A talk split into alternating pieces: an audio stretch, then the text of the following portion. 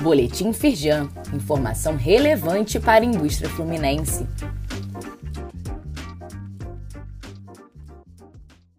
Edição de terça-feira, 8 de março de 2022.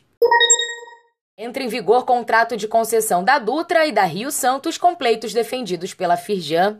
Estão previstas a construção da nova subida da Serra das Araras e a ampliação de túneis na região de Mangaratiba, na BR-101. A federação também trabalhou para antecipação de obras que atenderão ao cluster automotivo do Sul Fluminense.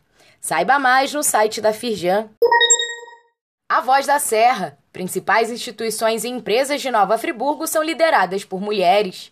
A reportagem apresenta trajetórias de sucesso de mulheres da cidade, localizada na Serra Fluminense, incluindo da presidente da Firjan Centro-Norte, Márcia Carechiato Sancho. Ela também lidera o Sindicato das Indústrias Gráficas do município. Leia a reportagem no link disponível neste boletim.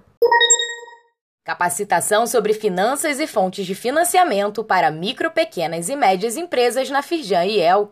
O curso online de educação executiva vai apresentar questões como práticas de planejamento e controle que podem incrementar receitas e também reduzir custos.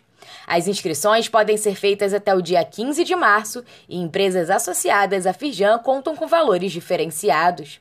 Saiba mais e inscreva-se no link disponível neste boletim. Saiba mais sobre essas e outras ações em nosso site www.firjan.com.br e acompanhe o perfil da Firjan nas redes sociais.